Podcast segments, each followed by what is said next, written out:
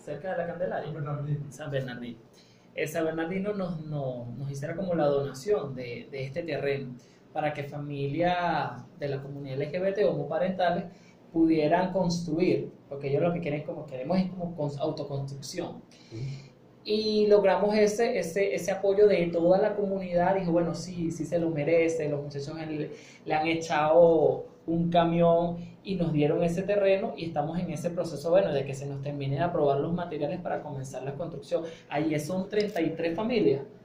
Claro, 33 familias que, que hay varias de la comunidad LGBT, pero también hay familias, bueno, heterosexuales allí, un reconocimiento bien chévere de lo que es esa comunidad. Y bueno, para nosotros fue una gran experiencia cuando nos reunimos, yo creo que hasta lloramos, cuando una señora ya adulta, adulta, se parece, ellos se merecen también su vivienda digna y que se les reconozca como familia. Y fue un proceso muy bonito y bueno, y ojalá que podamos llevar a cabo ese proyecto de, bueno, de autoconstrucción. Perfecto, bueno, ahí eh, lo que hablamos de la transversalidad de las luchas, ¿no? Este, y hablando de eso precisamente, bueno, queremos eh, colocar un audio que tiene que ver con el tema que estamos tratando hoy, el tema de la diversidad sexual y el derecho a la vivienda. Y bueno, vamos a escuchar a la compañera Diverly Rodríguez eh, de la comunidad trans y que también es candidata, ¿no? por el, a, la, a, la, Asamblea Nacional por la, por la lista nacional. Escuchémosla.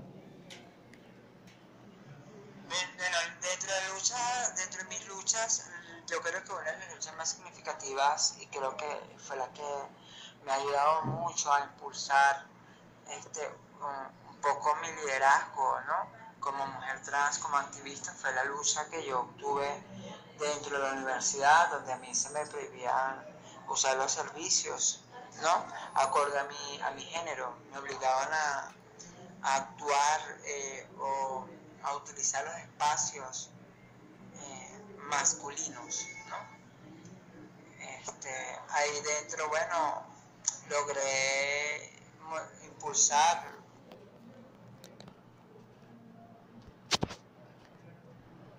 A ver, bueno, ahí estamos escuchando parte, parte de, la de, de, los espacios educativos ¿no? de la universidad.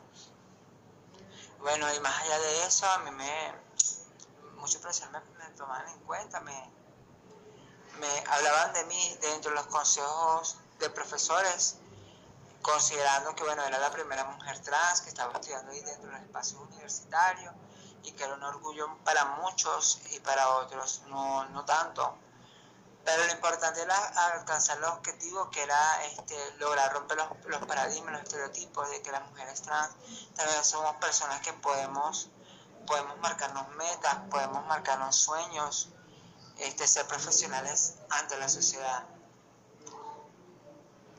Y bueno, más allá de eso es romper los, los, estereotipos sociales, los estereotipos familiares, ¿no? Fíjate que este, la problemática de las mujeres es tan complejo que el tema de la, de la vivienda también ha sido un tema muy importante y de mucho debate, porque a las, nosotras las mujeres trans se nos prohíbe, se nos cohíbe tener una vivienda digna, ¿no? Eh, donde no se nos permite alquilar eh, con nuestras parejas porque el patriarcado y la heteronormativa eh, ha vendido que, que el, han vendido que el núcleo familiar lo conforma un hombre, un hombre, una mujer y los niños. también hay que ir rompiendo con todos estos modelos, estos modelos familiares, estos modelos este, que que el, mismo sistema ha vendido, pues podemos observar que para el mundo la, el modelo de familia es el papá, la mamá, el niño, el niño, el perrito y el gatico, pero también existen otros tipos de familias, las familias diversas, ¿no? Este, están las familias homoparentales, homopaternales, lesbomaternales, lesboparentales, ¿no? Que también son válidas. Y bueno, para las mujeres también es complicadísimo, pues, porque rompemos los estereotipos, rompemos la, la heteronorma, la ley, el, rompemos la rompemos la, el molde de lo que tiene que ser una mujer, ¿no? Dentro de la sociedad.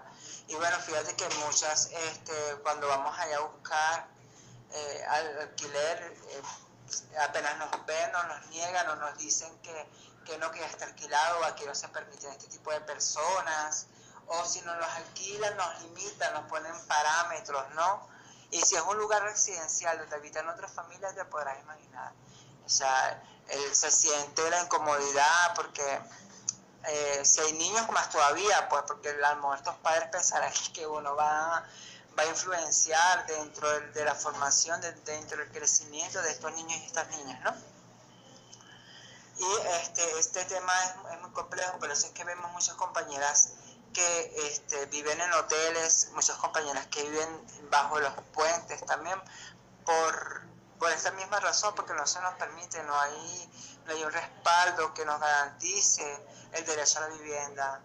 Este, recordando que bueno, la vivienda eh, es un derecho más no una mercancía y que bueno, lamentablemente la sociedad venezolana no quiere reconocer eso y eso hay que irlo transformando, hay que irlo trabajando para eso creo que es eh, una de mis, funciones dentro de, la asamblea, dado caso de que quede electa como, como diputada, es generar las políticas, espacios de inclusión, políticas de encuentro, donde podamos reconocer todas y todos políticas de, de protección social, de justicia social, porque nuestra comunidad se lo merece. Y más cuando eh, hace 20 años, cuando llega la revolución, de que plantea un proyecto de, vida, un proyecto social, donde estamos todas y todos, ¿no? Está bien, ahí en ese todas y todas están involucrados los derechos de la comunidad la sexodiversidad, los derechos de la comunidad LGBTI más Q. Y bueno, esa es una de las luchas, uno de los enfoques que tengo yo pensado en uno de mis proyectos, que es generar espacios de encuentro donde podamos encontrarnos sin ningún tipo de discriminación, sin ningún tipo de prejuicio, sin ningún tipo de, señalamiento, sin segregaciones, porque las los derechos humanos son, eh, son derechos universales que no tienen ninguna distinción política, no tienen ninguna raza, ningún credo, ni color. Y aparte de eso, es que nuestro movimiento es un movimiento vertical, somos padres, madre, hijo, hija, este, somos abuelos, somos tías, somos doctoras, somos doctores, somos profesores, somos profesoras, maestros, maestras, somos dirigentes, somos directoras, directores, estamos en todos los ámbitos, pues, ¿sabes? Y no se nos pueden poner limitantes. Y más allá de eso es que, bueno, nuestro sector también es un sector transformador, porque a, medida que vamos empoderándonos, a medida que vamos conquistando espacios, estamos haciendo las políticas inclusión, estamos transformando la mentalidad de la gente, desmontando todas, estas falsas, todas estas expectativas que la gente piensa sobre nuestro sector, de que somos gente que no podemos aportar, que no podemos construir, que no podemos generar políticas necesarias para contribuir a una sociedad bonita, una sociedad hermandada, una sociedad amorosa, una sociedad llena de valores. Y desde esos valores que tenemos que empezar a construir las políticas sociales. Desde acá, bueno, saludará al compañero Rigel, que yo sé que va a estar ahí. Eh, dando una fuerte lucha dentro de los movimientos inquilinos, una fuerte lucha en las realidades, ¿verdad? Esperemos pronto verlo también dentro de la Asamblea Nacional para que sea la voz de muchas y muchas familias y de muchas y muchas personas que están luchando el derecho a la vivienda también. Bien, bueno, gracias a Berly Rodríguez de la comunidad trans. Y bueno, un poco lo que, lo que veníamos conversando, Kobe, ¿no? Ella también planteaba Sí, ella planteaba la, problemática que como te lo decía, la comunidad trans es la más vulnerada en, esto, en estos temas. Tal vez un, homosexual masculino o una lesbiana femenina pasa como medio colada. O sea, bueno, está bien, siempre y cuando no transgreda eh, o no hagan cosas, la gente lo puede como medio pasar. Pero ya una compañera que es trans, que transgrede totalmente lo que es el sistema, eh, se ve en, sistemas de, vulneración, pero enormes. Como te decía, hay compañeras que le piden a familiares que alquilen por ellos y después se meten y entonces, ay, pero es, es una problemática. La compañera Chea, la compañera Chea es, es una compañera revolucionaria, que era lo que sí. me decía, una compañera trans que también tiene problemas de salud muy fuertes. Este, causados por, por, bueno, por un tema de hormonización que la, compañera hizo, pero tiene problemas incluso de salud. La compañera Chea es una compañera maravillosa. Yo no sé cómo pudo tener problemas para, para, para, alquilar una vivienda, cuando Chea es una compañera que ha aportado tanto a la revolución bolivariana, que es una mujer tan sensibilizada, que es una mujer tan profesional y que, bueno, que por hechos de discriminación no le permiten conocerla. Y este es el llamado que le hacemos a aquellos compañeros y compañeras que alquilan, que conozcan a los seres humanos, conozcan a las familias que están entrando en esos apartamentos, en esas casas, porque cada uno tiene su historia. Y creo que dejamos a veces por prejuicio, bueno, no, no, porque el niño me va a destruir la casa, o no, porque el homosexual me va a convertir esto en un bar, o no, porque la trampa confundirá a todos en el, edificio. Dejamos de conocer seres humanos que mañana se pueden convertir en nuestros mejores amigos, en nuestros mejores aliados. Eh, por eso, fíjate, la, ley habla de que no se puede escribir en, en, la radio o que no se puede escribir en los periódicos que, que, que no se permite homosexuales pero la persona como tal debe estar sensibilizada, porque entonces con el decirte que no basta y sobra. Pero por eso es que hacemos este llamado, este, este, este llamado es a no discriminarnos, es a, a, reconocernos entre todas y todos, al conocer al ser humano, al ser humano que está allí, a conocer a la familia que va a estar allí. Eh, bueno.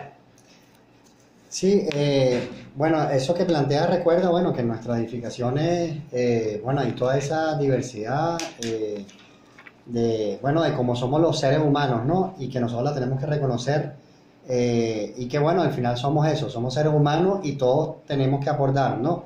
Este, es el mismo sistema que hace, bueno, que nos traten de separar, bueno, y que no podamos hacer comunidad y entre todas y todos podemos hacer comunidad, más allá de nuestra distinción de género.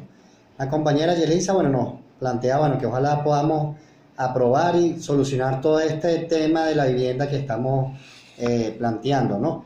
Y bueno, un poco allí, como, como para ir cerrando el espacio en torno a este tema, eh, bueno, creo que es importante lo que estamos planteando aquí, ¿no? O sea, que parecen luchas que no tienen que ver una con la otra, ¿no? O sea, el tema de la vivienda y el tema de los derechos de la diversidad sexual, este, y lo que planteaba allí también la compañera, que también es candidata, ¿no? O sea, cómo nosotros, y precisamente desde el comando, la responsabilidad que ustedes tienen, en este comando de campaña por la sexodiversidad, bueno, cómo nosotros podemos confluir en los espacios, ¿no? O sea, cómo nosotros desde, nuestra, lucha que estamos dando ahorita en el circuito 3 para retornar a la Asamblea Nacional del Pueblo Legislador, cómo nosotros, bueno, incluimos la lucha por la diversidad sexual.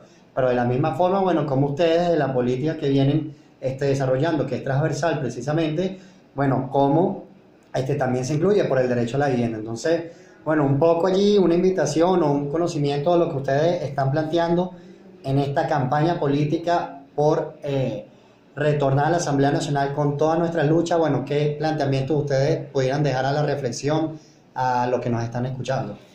Bueno, fíjate, yo le comentaba a Leandro que esta, que esta campaña, más allá de buscar votos, busca es conciencia. Y yo le decía a Leandro que mi discurso lo quiero ir a enfocar y esta campaña en, lo que nos dicen que es imposible. Todo el tiempo nos viven diciendo que es imposible. Eh, se les dijeron eso, en sus tiempos pues, a los, a que era imposible la, abolición de la esclavitud. Y una sociedad que, que se juntó logró abolir la esclavitud. A las mujeres se les dijeron que era imposible que ocuparan ciertos espacios públicos, que era imposible que las mujeres trabajaran, que era imposible que las mujeres estudiaran y esas mujeres hicieron lo imposible posible. A nosotros también nos dicen, bueno, que, es imposible que, que, podamos vivir juntos, que podamos amarnos los unos y a los otros, que nosotros podamos reconocernos las distintas formas de ser familia. Y yo le digo que no se dejen decir que algo es imposible, porque nosotras y nosotros hemos probado que todo lo que es imposible puede ser posible, solo que para los revolucionarios y las revolucionarias nos cuestan un poco más las cosas pero que eso no quiere decir que no podamos lograr. Hemos logrado muchísimas, muchísimas cosas. Y yo le hago un llamado a mis hermanos, a mis hermanas, lesbianas, gays, bisexuales, transexuales, intersexuales, que volvamos a entrar a la Asamblea Nacional. Es fundamental para el reconocimiento de nuestros derechos para la transversalización en el tema de la vivienda, en el tema de la educación, el acceso a la salud. Es fundamental que estemos nosotras y nosotros en la Asamblea Nacional. Y cuando digo que entre el pueblo, es que entre compañeros como Rige, que entre compañeros como Carmen Serpa, que entre compañeros como Mimo Vargas, que entre compañeros que son compañeros que lo conocemos de la lucha y que sabemos que no van a torcer el brazo, que, no van, que, no, que van a llevar el tema a la Asamblea Nacional. Yo confío en estos compañeros, confío en estas compañeras. Mira, Diverly es una candidata, por la primera candidata trans por el Partido Socialista Unido de Venezuela y que forma parte de lo que es el Gran Polo Patriótico y que puede, tiene las posibilidades de entrar a la Asamblea Nacional para dar esa mirada LGBT a todas esas leyes que van a salir allí. Y yo confío pues en, en, en el pueblo LGBT que siempre ha sido un pueblo consciente. Y le digo a mis hermanos, no se dejen decir que algo es imposible. A, a los hermanos y hermanas revolucionarios, no, no perdamos las esperanzas, tenemos que hacer de lo imposible lo posible. Yo, le agregaré allí que lo que sí es imposible es que nuestros derechos y nuestras conquistas se mantengan con un gobierno de derecha, se mantengan con el capitalismo, con Trump, con Bolsonaro, con Iván Duque, con Macri que estaba en Argentina. Y lo que sí es posible, todo eso que estás planteando, Cody, es en revolución en socialismo. Como decía, no es fácil porque estamos transformando eh, conciencia, estamos transformando modelos, eh, estamos transformando sociedades y evidentemente es una lucha de eh, largo aliento, ¿no? Y que esa diversidad de la lucha nos garantiza principalmente la victoria en la batalla y es la victoria, la victoria en la batalla que estamos dando en la Asamblea Nacional. Bien, eh, gracias por escucharnos el día de hoy. Recordamos los créditos en la dirección de la emisora Robert Longa, en la coordinación Ana Marín, que hace poquito ahorita nos estaba visitando en los controles del compañero Ángelo, en la producción del programa Lucila Stigle. Hoy nos acompañó el compañero Cody Campos eh, del Comando de Campaña por la Sexo Diversidad y quien les habló el día de hoy, Rigel Sergen, del Movimiento de Inquilinas e Inquilinos. Nos vemos el próximo lunes a las 2 de la tarde en su próximo programa, Vivienda para Todos, Vivienda para Todas, porque la vivienda es un derecho y no una mercancía por Radio Arsenal 98.1 FM.